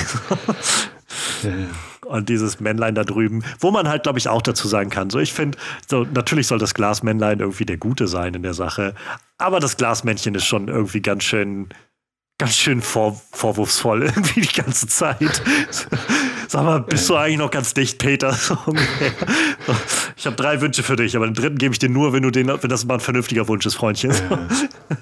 Ja, vor allem ist ja auch, also auch das ja, ne, wenn man sagt, so Peter ist eben der Arme und er hätte eigentlich gerne mal schöne Kleidung, so wie es eben der reiche Typ hat, ist das ja auch interessant, dass der Holländer Michel ist der mit der zerschlissenen Kleidung, mit dem äh, ungepflegten Haarschnitt, ja. das wirkt alles so ein bisschen wuchernd und ja. das Glasmännlein ist der mit dem schicken Anzug, also der war ja wahrscheinlich auch nicht günstig, sieht mir ja. wie eine Maßanfertigung und der hat Geld zum Rauchen, äh, kann sich ja Tabak leisten, er hat den, den, den Rauschebart sehr gepflegt, ähm, also, dass quasi auf, auf dieser bildlichen Ebene ähm, die, die Verbindungen ja eher so gezogen werden, dass, dass, dass Peter äußerlich dem, dem Holländer Michel fast näher steht als dem Glasmännlein, ja. dem eher dieser reiche hein, äh, Schnöseltyp ja dann wieder nahe steht. Ja. Also auch das könnte man sagen, so, hm, wie geht das denn zusammen? Da ist, glaube ich, der Vorwurf des Holländer Michels auch nicht ganz von ungefähr, dass er halt sagt, der ist ein Knauserer, der, der Typ. So, ähm, so ich, es ist halt diese Vorstellung von so, sei nicht so gierig und so. Ähm, und das, das ist natürlich auch richtig, glaube ich. Also ich glaube, Gier ist jetzt keine gute Sache. Ähm, aber zu Anfang ist es ja vor allem für Peter irgendwie ein, ja, ich arbeite hier als Köhler und das ist irgendwie ein ziemlicher Scheißjob und alle behandeln mich irgendwie wie Scheiße. So, ich, ich hätte gern ein bisschen besseres Leben. So. Und dafür wird er dann angemault von dem Glasmännlein, dass der halt sagt, ja. was wünschst du dir eigentlich für einen Müll? So. Kannst du ja kein Glas machen. Ja, ich meine, ne, das ist ja auch was, was, ähm, also wenn man jetzt sagt, so, oh, ich bin mit meinem Job da unzufrieden oder ich äh, habe das Gefühl, ich kriege nicht diese Anerkennung, das ist ja was, was heute auch immer wieder so von äh, gewissen Kreisen auch immer so ausgespielt wird, so von wegen, ja, äh, das ist halt nur, äh, macht dieses oder jenes. Und ich denke mir auch manchmal so, ja, ist jetzt vielleicht äh, natürlich nicht intellektuell der allerhöchste Job oder so, aber ich wüsste jetzt nicht, warum man nicht auch Respekt vor Handarbeit haben soll. Also ich ja. weiß, ich könnte eine Wohnung nicht äh, zurechtzimmern oder eben nee, ein Fenster bauen oder also. Kohlenarbeit. Ähm, also das und ne, das ist eben unsere Weltordnung so in, in den größten Teilen, dass eben äh, das Geld dann irgendwie darüber bestimmt, wie gut oder schlecht in Anführungszeichen Jobs sind. Ja. Ich auch denke so, ja. Da, da kommt dann vielleicht eben auch wieder so eine gewisse Nähe zu manchen sozialistischen Ideen oder so, ohne dass ich die jetzt ganz konkret bis ins Letzte mich mit den Ideologien auch auskenne, aber ähm, es sind ja so Aspekte eben. Ja, es, es fällt schon ein ja. bisschen auf. Ähm, aber ja, ich glaube, also so generell, so, so eine, eine, konkrete gute Tat würde ich jetzt, glaube ich, nicht finden beim Holländer Michel, wo ich sagen könnte, das war mal ein feiner Zug. So. er ist halt einfach schon geframed als halt so, so ein Auswuchs des Bösen und, ähm, und ist halt sehr hinterhältig. Und äh, mhm. wenn er was irgendwo, wenn, wenn seine Taten, glaube ich, gute Folgen hätten, dann wäre das nicht geplant von ihm. Ja. Es, gibt, es gibt bestimmt auch bald den Disney-Film, wo dann äh, der Bösewicht zum, zum Opfer der Umstände wird. Das also ne, hier Cruella und was es da jetzt nicht mittlerweile es gibt, oder hier Maleficent. Ja, ja, das, das ist also die, die Joker-Variante. Ähm, das ist ein, ein sehr guter, ähm, sehr guter Übergang, den du da gerade gemacht hast, denn äh, wie du schon sagst, so Remakes sind heutzutage so das Ding. Ähm, da wird man, glaube ich, äh, so früher oder später alles nochmal irgendwie sehen. Und auch wenn das Kalte Herz 2016 seine letzte große Adaption bekommen hat, glaube ich so ein bisschen, dass sie auch da dem, dem Holländer Michel wahrscheinlich so ein bisschen ähm, Unrecht getan haben werden. Wie würdest du, wenn du dir vorstellst, lass uns mal das kalte Herz die Holländer Michel-Story machen. Letztendlich, er, er, ist ja noch da am Ende des Films. Ähm, wir äh. könnten das auch als Sequel umsetzen. Oder wir, äh, ich weiß nicht, wir haben verschiedene Varianten, wie wir das Ganze aufziehen könnten. Ja, äh, also es ist natürlich so, wenn man als Filmegucker hat man es, äh, finde ich es ja immer leichter zu sagen, ja, äh, da haben die aber komische Ideen gehabt, als wenn man sich jetzt diese Ideen alle selber ausdenken müsste. Also wie gesagt, ne, so als Vorgeschichte, und das ist ja sowieso dann immer, sobald man so eine Vorgeschichte erzählt, die ist natürlich immer eine Entzauberung und kann nie den Erwartungen irgendwie standhalten. Ich würde wahrscheinlich tatsächlich auf diese Kriegsebene irgendwie gehen, dass der äh, da irgendwo gedient hat oder so und dann äh, sich von der Welt zurückgezogen hat und gesehen hat, ist alles so grausam und schrecklich und äh, deswegen ist er selber so verbittert und sein Herz ist zu Stein geworden und äh, dann gehe ich jetzt eben in den Wald und äh, ziehe mit dem Glasmännlein einen durch und äh, und mache da eben meine Superpowers und meine äh, nicht äh, anerkannten Herztransplantationen. Äh, ja, das machen wir auch noch. Genau. Er war, er wird er wahrscheinlich war, Arzt gewesen sein oder so. Ja, ne? er, war, er war irgendwie im Lazarett und hat dieses ganze Leid gesehen und miterlebt und dann gemerkt, es bringt alles nichts hier so. Und dann, wo, welcher, welcher Terminator-Teil war denn das? Salvation, wo sie da irgendwie in der Wüste ja, ich glaube, das müsste äh, der, der diese Herz-OP machen. Dann haben doch irgendwie alle gesagt, ja, überhaupt nicht steril, bla bla bla, äh, sofort tot. Aber so unter diesen Bedingungen musste er auch arbeiten, der, der Holländer Michel. Holländer Michel Salvation. Das, das finde ich schon mal ganz nett. Ja, also und weil der Holländer Michel ist, war es natürlich so, weiß ich nicht, hier Brücke von Arnheim oder Brücke von Remagen, irgendwo da so in diesen Zweiter Weltkriegsschauplätzen musste er dann ran. Passt jetzt natürlich nicht mehr zu dem äh, Traditionszeitbild äh, da, was, was jetzt in dem Film ist oder so, aber wir sind ja sehr frei und das ist halt die, ja. die, die Retelling of the Original Villain oder so. The Dutch ähm, Michael. The Dutch Doctor is coming. äh, The Doctor ja, will see you now. ja. Ähm, und als, als Sequel wüsste ich auch nicht genau. Ja, weiß ich nicht, da ist dann der Wald ist abgeholzt und äh, dann ist hier wie Fern Gully oder so. Sie müssen den Wald retten. er, muss sich, er muss sich mit dem, mit dem Glasmännlein zusammenschließen. Und dann, und dann ist das wie so, ne, er ist eigentlich der Böse, er ist der Böse, aber er kennt ja, um, um weiter existieren zu können, ja. brauchen wir eben den Wald und deswegen muss ich mir jetzt doch mit denen und ich bin dann zwar so ein bisschen immer noch das gemeini. Ist, das ist die, äh, die Oceans, äh, Oceans -Vor Vorgabe. Ich habe gerade am Wochenende die Oceans Trilogie mal geguckt und äh, mhm. das ist genau das, was sie da machen. Im ersten Film äh, arbeiten sie gegen Andy Garcia und im dritten Film holen sie dann Andy Garcia dazu, weil sie sagen, ja, wir mögen dich nicht, aber Al Pacino ist noch blöder als du. Sagt Andy Garcia, okay, ich helfe euch. Ja, ja, genau, sowas wäre das. Und äh, weil das alles so grausam klingt, äh, werden wir das einfach so lassen und sagen den Leuten, guckt lieber das kalte Herz in den verschiedenen Verfilmungen und äh, macht euch so dazu eure Gedanken. Ja, ich, ah, ich weiß nicht so, gerade diese, diese, diese Kriegsgeschichte klingt schon ganz, ganz interessant. Da könnte man, glaube ich, was Interessantes draus machen. Ähm, vielleicht kann man da auch einbauen, dass das Glasmännlein war vielleicht so sein Kamerad oder so. Und dann sind die beide zusammen in, weiß ich nicht, ja, auf der Flucht in den magischen Brunnen gefallen. nee, der, er hat dem Glasmännlein, der, dem hat er halt immer, der war so schwer verletzt am Herzen und äh, der hat ihm so viele Schmerzmittel gegeben, deswegen ist das Glasmännlein richtig abhängig geworden. und denkt immer noch an den Zeug. Zeug und ist eigentlich so ein, so ein, so ein äh, Opfer eben der, in der Hinsicht, äh, der davon nicht loskommt, eben abhängig ist. Und im Wald hat er zumindest die Natur so als Ausgleich, äh, um da mal ein bisschen runterzukommen. Weil, ne, also die, Hai ist ja, das sehen wir, wie gesagt, hier, wenn das äh, Eichhörnchen da, wenn das so durchdreht am Zweig. Ja. da hat er dann so seine Phasen. Ähm, ja. Uh, ja, uh, uh. nein. Holländer Michel und, äh, und, und Glasmännlein. Altes Liebespaar. Ja. Das, das, wäre das auch eine die, Variante, die wir einschlagen Ja, das ist dann, wir, wir, wir, wir, äh, dieses, wir, wir machen es nur nicht, weil wir dahinter stehen, sondern ja. weil das gerade angesagt ist. Äh, das ist äh, zwar sozusagen für Repräsentation ja, aber es ist eben nicht ernst gemeint, sondern nur aus kommerziellen Interessen. Und Peter ähm, ist, äh, glaube ich, ja auch weise gewesen. Also da. Na, also ist seine Mutter. Stimmt, ja, seine. Mutter ist noch da, aber der Vater. Der Vater ist, ist eben auch im. Der Vater ist zum Beispiel einer der Soldaten, den äh, der Holländer Michel im Lazarett nicht retten konnte. Ne? Oh ja, oh ja. und, und dann erzählt äh, Obi-Wan Holländer Michel, sagt dann, ja, ich kannte deinen Vater. aber er wurde getötet von der dunklen Macht. Oh mein Gott, was das für ein das ist, wenn das nicht der Sequel-Plan ist. Der Peter findet heraus, dass der Holländer Michel äh, nicht nur hat er ihm sein Herz genommen und dann konnte er sein Herz wiederbekommen, sondern es kommt auch im Nachhinein noch heraus, der Holländer Michel hat seinen Vater umgebracht. Wir müssen das Herz seines Vaters, was er ihm einsetzt. Uh sein, sein Vater. Ich glaube, die Geschichte ist ja auch gemeinfrei. Also Wilhelm Hauff ist schon länger als 70 Jahre tot. Wir können mit den Figuren also machen, was wir wollen. das ist, das, du, du hast es erkannt, dieser, dieser Podcast ist letztendlich nur eine, eine Variante für mich irgendwie äh, Ideen für, für, für, für, weitere Plotlines zu bekommen.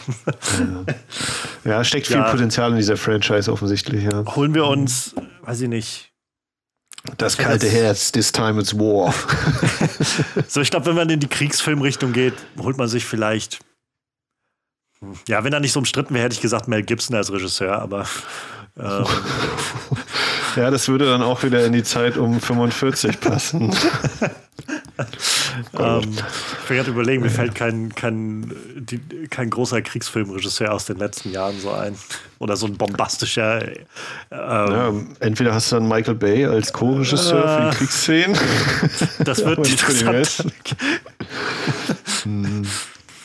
Ja, weiß auch gar nicht, was sind so aktuelle Schlachtkriegsdinger? Hm. So die letzten Sachen, die ich halt gesehen habe, waren ähm, Dunkirk und 1917. Und Stimmt, ja. Beide, also finde ich beide sehr gut, aber beide sind jetzt für mich irgendwie auch nicht so, so das, ja, was ich unter so einem bombastischen Kriegsfilm, also naja, also geht so, oh. verstehe.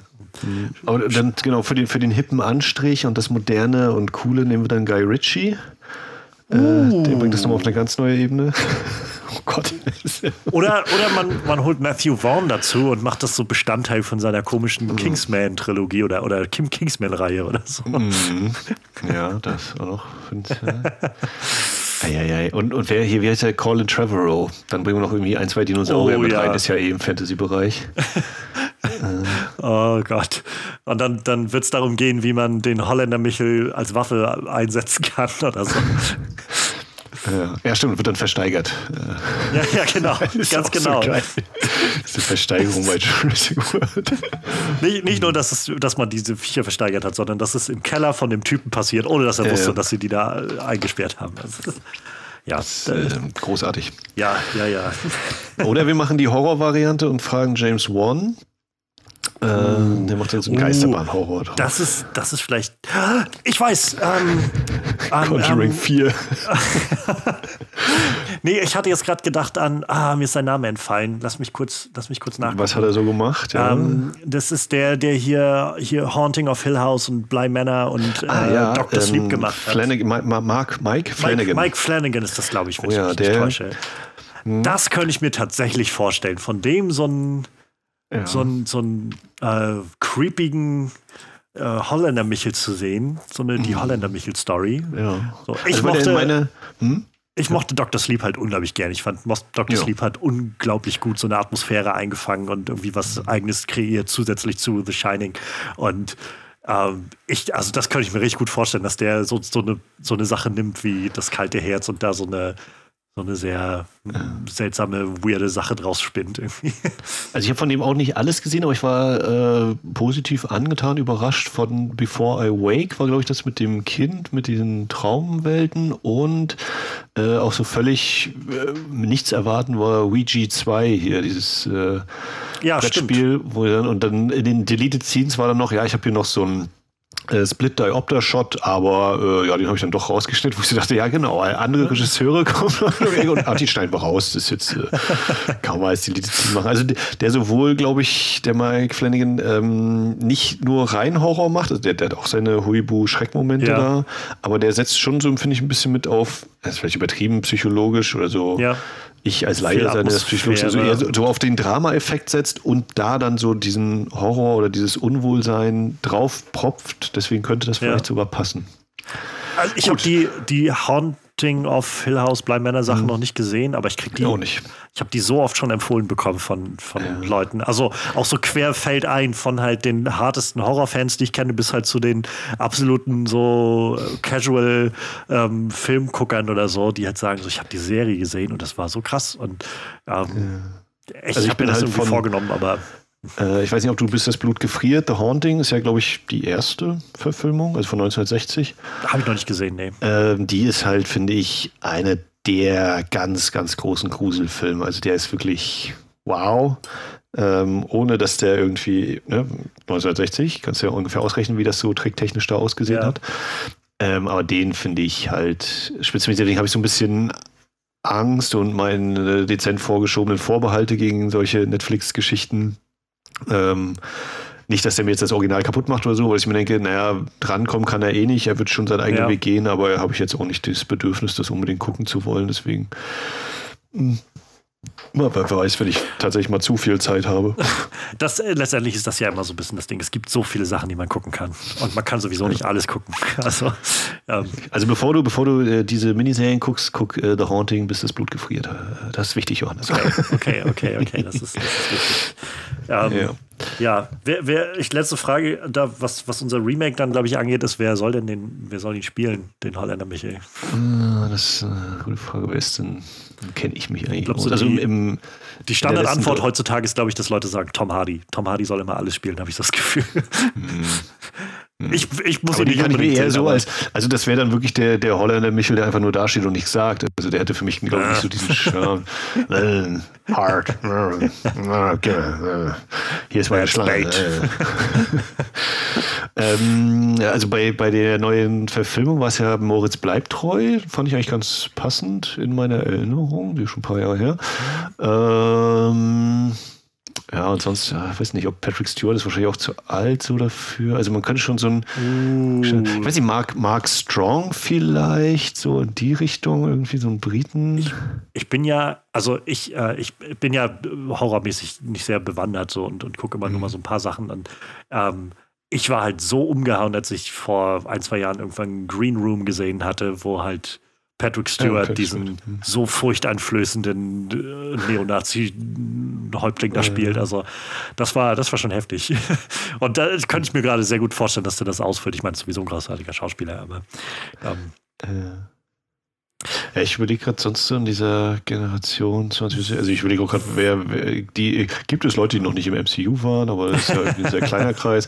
Ähm, äh, wen habe ich denn gerade noch gedacht? Man könnte so die, die, Herr der Ringe oder die Game of Thrones den, äh, verwiegen. Aber da so fällt man eben auch schnell in so eine Klischee-Gedanken, ne? Also, ja. also dieses, ja, so zack und, oder, oder man besetzt sie mit einer Frau, Tilda Swinton kann uh. ja, äh, nee, äh, Kate Blanchett äh, kann ja sowas zum Beispiel auch, weil es auch wahrscheinlich schon wieder Klischee, weil die Galadriel war und da auch schon diesen äh, Dark Kathy Moment Bates. hatte. Kathy Bates, ja, die wäre auf jeden Fall so. Die bringt dann noch ihren Misery Hammer mit. ich nehme dir mal kurz das Herz raus. Äh, tut kurz weh. Aber du sollst nicht weglaufen, also. äh, ja, oder musst halt wirklich äh, komplett gegen den Strich so als, als wirklich ihn dann so als totalen Schönling, ähm, oh, weiß ich gar nicht, wer ist denn da jetzt gerade so? Hm. David Cross, nee, äh, vielleicht Janis Niewöhner, äh, oder so dieses völlig unerwartete, sowas wie Elias Barek. Wer weiß, in welche Richtung das dann geht. Ja. Ich äh. war jetzt gerade so ein bisschen, was deutsche Schauspieler angeht, ähm, weil wir auch gerade über Netflix-Sachen gesprochen hatten. Ähm, bin ich relativ schnell zu Dark gegangen in meinem Kopf. Und ich fand da den äh, Oliver Masuki, Masucci, oh, ja, glaube ich, heißt er. Mhm. Ähm, den hatte ich halt vorher ja. noch nirgendwo so wirklich wahrgenommen ja. und dann bei Dark gesehen und ich fand ihn so, also in der wirklich für meine Empfinden sehr großartigen Serie war der so, finde ich, die stärkste Kraft da drin irgendwie. Der hat das so krass getragen. Und ich war ein bisschen traurig, dass der halt je weiter die Serie fortschritt und je größer sie wurde, immer weniger Raum eingenommen hat da drin. Na, ich kenne ihn, glaube ich, nur aus Spielmacher und da hat er für mich auch einen bleibenden Eindruck hinterlassen, weil mich das Finale in ein, zwei Einstellungen also wirklich nur in Einstellungen, da kommen so ein paar coole Kameraeffekte und da muss ich total an Heat denken, an das Finale. Äh, wenn Al Pacino da rumsteht und dann ist die Kamera steht total scharf und der Hintergrund ist so unscharf und diese Lichter vom Flughafen und also da habe ich in meinem Kopf das so mir hingedreht, dass das wirklich fast eins zu eins gleich ist, wie er so diese Waffe im Anschlag hält. Dieses Gesicht ist so scharf und es wirkt so total, als wäre er rausgestellt vor diesem unscharfen Hintergrund und genau wie Al Pacino damals eben bei Heat. Ähm, also Johannes, nach The Haunting musst du dann Spielmacher schauen. Der müsste, glaube ich, sogar noch bei Netflix sein vielleicht. Ah. Äh, ich war einer von den 47 Menschen, die den im Kino geguckt hatten. äh, ähm, ja, und sonst, den haben wir sonst noch so ja, haben jetzt wahrscheinlich hier Sebastian Koch oder so, heißt er eigentlich so? Hm, weiß ich gar nicht. Ja, oder halt so, also ne, man kann natürlich sagen, man ist ein Star oder man einen Unbekannteren, damit der das, ja. damit das nicht so direkt auffällt.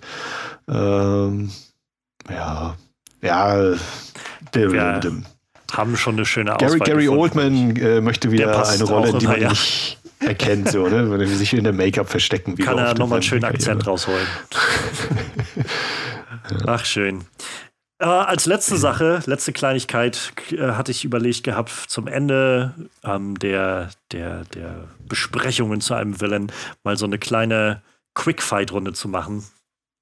Und ich habe äh, mir hier einen so, einen, so einen kleinen Becher fertig gemacht mit so Schnipseln. Auf die Schnipsel habe ich unterschiedliche äh, Villains aus Filmen geschrieben. Und ich würde jetzt einfach mal immer so, also ich habe jetzt vier Stück rausgepickt hier gerade, ohne zu wissen, welche ich hier gerade in der Hand habe. Würde die einfach vorlesen und dann kannst du mir mal sagen, ob du meinst, der Holländer Michel könnte äh, den besiegen in irgendeiner Form. Es oh, muss ja. jetzt nicht töten sein, aber könnte den besiegen. Doch, doch. Ähm, und wenn ja, dann irgendwie wie. Mhm, ja, das okay, war so der cool. Grundgedanke. So, ich wickel mal den ersten aus und hier habe ich Immortan Joe aus äh, Mad Max Fury Road. Immortan Joe, ja. Ähm, ja, äh, er haut den Speer halt äh, in, in die Getriebe, ins Getriebe vom Auto und das Auto fliegt in die Luft und Immortan Joe, Autounfall, das war's. Weil Immortan Joe mit seinem Auto durch den Wald gecruised ist und dich angehalten hat. Ja, ne, also der, der Wald wehrt sich, die Natur schlägt zurück. Ja. Hier, wenn hier dieser, dieser ähm, der will ja eigentlich nur sein, sein Öl und Benzin haben und, und die Leute unterdrücken. Und ich meine, andererseits könnte der Holländer mich auch sagen, du Junge, komm mal raus aus dem Auto, komm mal her hier, lass mal einen trinken. Also was du so abziehst, finde ich schon geil. und also ich weiß gar nicht, ob er ihm noch so ein kaltes Herz einsetzen könnte ist schon so viel ersetzt. Also in meiner Erinnerung vom Immortan Joe, ja. also vielleicht würden die sagen, wir brauchen gar nicht kämpfen, komm vorbei hier. Meine Hütte ist immer für dich da. Kein Problem. Und das sind die zwei Varianten. Entweder Speer in ins Radgetriebe, das ist ein Autounfall. Oder sagen, hier komm, wir Kaffee trinken und ah, toll, dass du die alle gejagt hast und Mad Max äh, töten wolltest. Das hätte ich auch gemacht. ist halt auch sehr schön, dass, äh, dass äh, Morton Joe würde wahrscheinlich gleich sein Gegenüber erkennen, weil ähm, der, der Holländer Michel auch seine eigene Wasserfarm hat, sein, sein Graben, wo dann das Wasser läuft. ja. Ähm, ja, zweiter Villain, der ganz, ganz recht aktuell. Thanos aus den MCU-Sachen. Ja, also die, den habe ich halt, da, das ist so die Ecke, die ich kaum mir anschaue. Oder nur, also ich habe Iron Man 1, äh, Ant-Man 2, Black Panther und ich glaube ein oder äh, Guardians of the Galaxy. Und das sind sie, glaube ich, die ich aus dem MCU gesehen habe. und da war noch nicht so viel mit Thanos. Ja, weiß ich nicht. Ähm, Thanos, ja. Och, ich, ich, glaube, glaub, also um dir das vielleicht sonst abzunehmen, ich glaube, mhm. Thanos ähm, hat, glaube also ich, so viel, so viele Wünsche, der würde sich, glaube ich, relativ easy vom Holländer Michel überreden lassen zu irgendeinem Deal. Ja, wenn der Holländer also Michel ihm sonst was verspricht. Ja, der Holländer Michel würde einfach sagen, hier, du, das ist einer von den Steinen, den gebe ich dir jetzt und dann äh, gehst du in Frieden wieder. Also ich, ich glaube, kräftemäßig würde Thanos eben, ja, hier mit seinem Schnipsen, wäre halt Glückssache, ob er dann unter der Hälfte mit dabei ist oder nicht äh, die da verschwindet. Äh, also ich glaube nicht, dass er so eine Chance hätte, aber eher so mit, mit eben seine Verkäufer-Skills. Ja. So, du suchst die Steine, ich habe hier, hier diesen Stein hier, der, der macht keine Ahnung, was du da jetzt brauchst bei deinen. Ja. Wie heißen die? Infinity Steine. Stones. Infinity Steine, ja. Hm. Ist kein Infinity Stein, aber ist halt anders geil. Kann ich dir. Nimm ihn, nimm ihn. Hast, wie, du hast noch keinen Herzstein? Also ja. ohne Herzstein wird das nicht funktionieren, Freundchen. da kommst du bei der nächsten Arena nicht weiter. ähm, ja. Sehr, sehr großes, äh, großer große Richtungsänderung. Ähm, als nächstes steht Anton Chigurh bei ihm vor der Tür. No Country for Old Men. Ja. Wahrscheinlich Druck, mit seiner, genau, mit, mit seiner Luftdruckknarre. Ja, äh, der würde sagen, Kopf oder Zahl, ja, pff, echtes Herz oder kaltes Herz, deine, deine Entscheidung. Ja. äh, weiß ich nicht. Könnte, könnte alles passieren. Deswegen hat er die Narbe, weil, weil der Anton schon mal begegnet ist und uh, er ihm da das Ding an die Stirn uh, geballert hat. Oh, das wird so eine richtig. da, da hat er sein Auge verloren. Das, das wird so richtig. This time it's personal. Ja, äh, als, als Herrscher oder als, als Beinflusser im Wald. Also wenn er auf seinem Home-Turf ist, der Holländer Michel, dann kann er einfach irgendwie aus dem, aus dem Tank da die, den Druck ablassen weil er die, die Naturgesetze so zu seinen Gunsten nutzen kann. Und dann hat Anton keinen Druck mehr auf seinem Gerät und dann hat er keine Chance mehr. Ach ja. Ähm, und ganz zum Schluss, ähm, man kennt es, äh, man, man wacht auf und hat ein Xenomorph-Problem.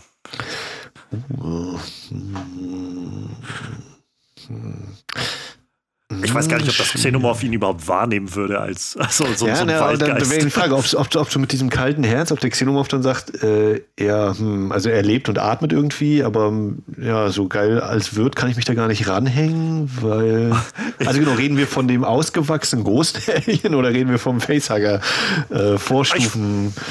Ding, ne? Also, also ist so oder so nicht leicht. Ja, ich glaube, das größte Problem, was der Holländer Michel haben könnte, wäre, dass er, dass er das Xenomorph überredet, ihm das Herz rauszunehmen und ja, reinfasst und ihm die Hände wegschmelzen. Ja, sozusagen wie bei The Thing dann, wenn der Doktor da einmal den, ja, genau. Sich öffnet. Nur, dass halt das Xenomorph da, da, liegt und so ein bisschen, Doktor ist alles okay. Ja. Scheiße, das wird das eure hätte mir sagen müssen. Auch davon hat er eine Narbe im Gesicht. so. ja. Von Film zu Film sammelt er einfach nur noch weiter ja. Narben an. Also ich glaube, dass das, äh, das Alien hätte da schon gute Chancen, den irgendwie fertig zu machen, selbst wenn, wenn er sich das Herz einsetzen lassen will.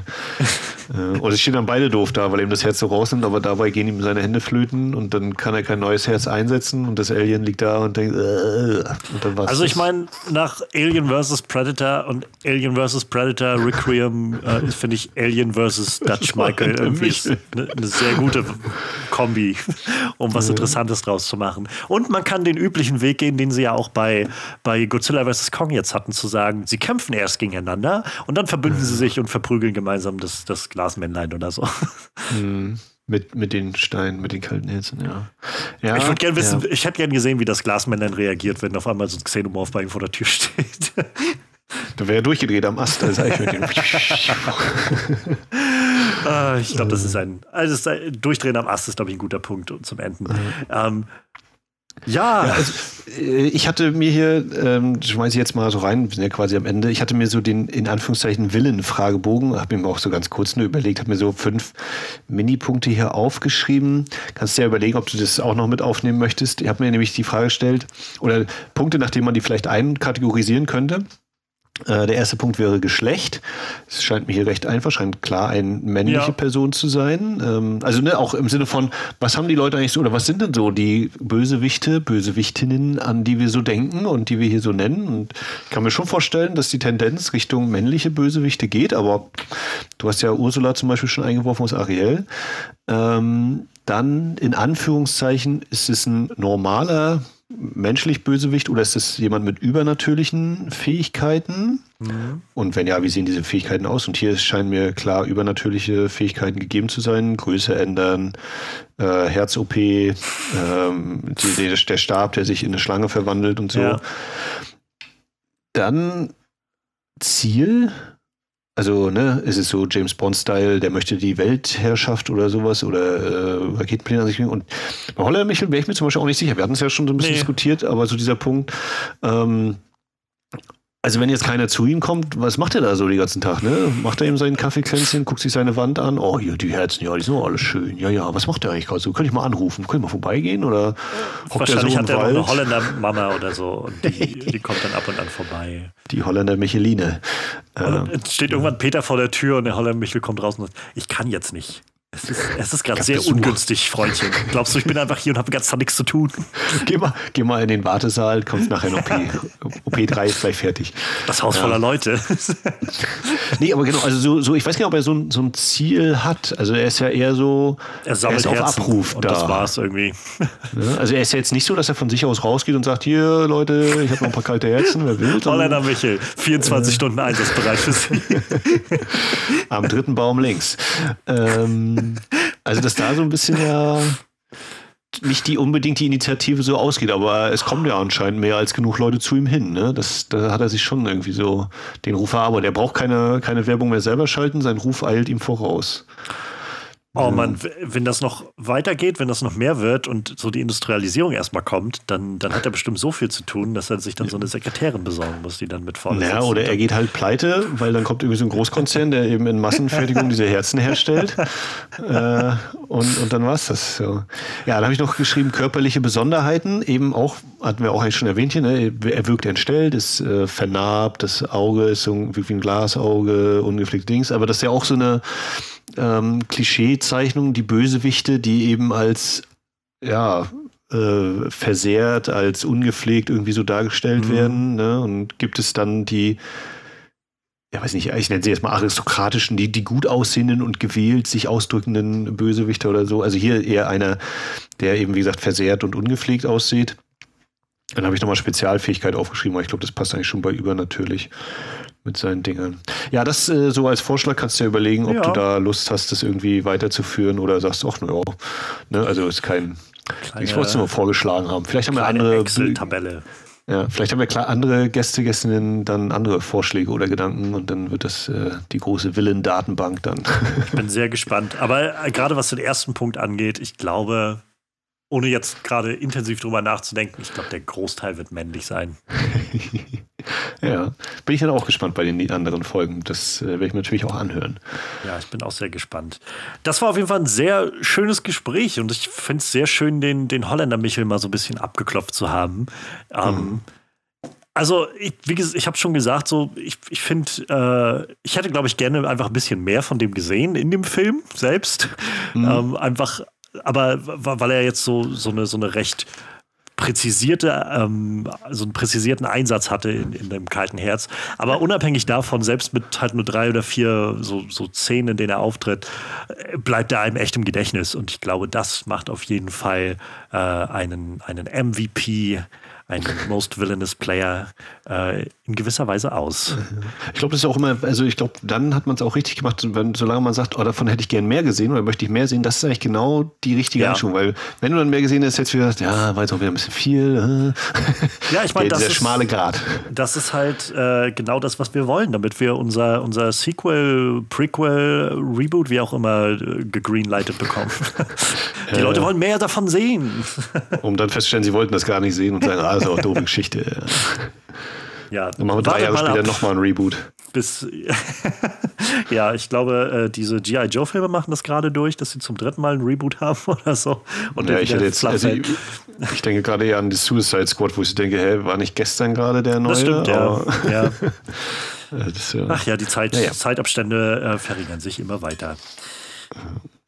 Max, ich freue mich sehr, dass du da warst. Das äh, war sehr schön, dass wir endlich mal zum Podcasten kamen und dann auch noch über sowas, äh, sowas schön abgedrehtes, finde ich. Sehr angenehm. Ja, vielen Dank, dass ich da sein durfte. Hat mir sehr viel Spaß gemacht. Äh, ich hoffe, den Ohren da draußen auch ein bisschen Unterhaltung geboten. Das, ja, das hoffen wir natürlich, äh, natürlich alle. Ähm, ihr könnt uns das natürlich immer wissen lassen. Ähm, ich werde nochmal alles verlinken. Und wichtig ist aber vielleicht auch nochmal, wo kann man dich denn noch so finden, Max? Ja, ähm, also ob das so wichtig ist, weiß ich nicht, aber äh, genau, also bei, beim Podcast Wiederaufführung äh, geht es vor allem um alte Filme, ist auch, sind auch bei Twitter unterwegs mit Ed Wiederaufführung, aber wenn man Wiederaufführung sucht, dann äh, zeigt einem das auch an. Und äh, bei der Serienoase, dem Podcast zu ostasiatischen Serien und Filmen. Und ja, ab und zu mache ich auch mal, bin ich auch mal irgendwo zu Gast, so beim, beim MVP-Podcast. ähm, ja, ja äh, wenn man so sich durch die Film-Podcast-Szene hört, kann es passieren, dass man dann mal über mich stolpert. So. Auf positive Art und Weise natürlich. Ja. In diesem Sinne, hört auf jeden Fall in die Wiederaufführung rein, in die Serienoase rein. Ähm, es lohnt sich auf jeden Fall sehr. Ich kann es nur empfehlen. Und ja, ich bin schon gespannt, wer das nächste Mal da sein wird, äh, hier im Podcast. Ähm, ich hoffe, ihr seid es auch. Und ich hoffe, wir hören uns dann beim nächsten Mal wieder, ähm, wenn es wieder einmal heißt, wer ist denn dieses Mal der Most Villainous Player? Macht's gut und bis dahin. Ciao. Ihr findet den MVP Most Villainous Player Podcast auf den gängigen Podcast-Plattformen und schaut für regelmäßige Updates, Umfragen oder falls ihr Fragen und Anregungen haben solltet, vorbei auf den Social Media Kanälen at MVP-Pod auf Twitter, Instagram oder Kofi, falls ihr eine kleine Spende in den Klingelbeutel werfen wollt. Oder schreibt mir ganz einfach eine Mail an mostvillainouspod at gmail.com.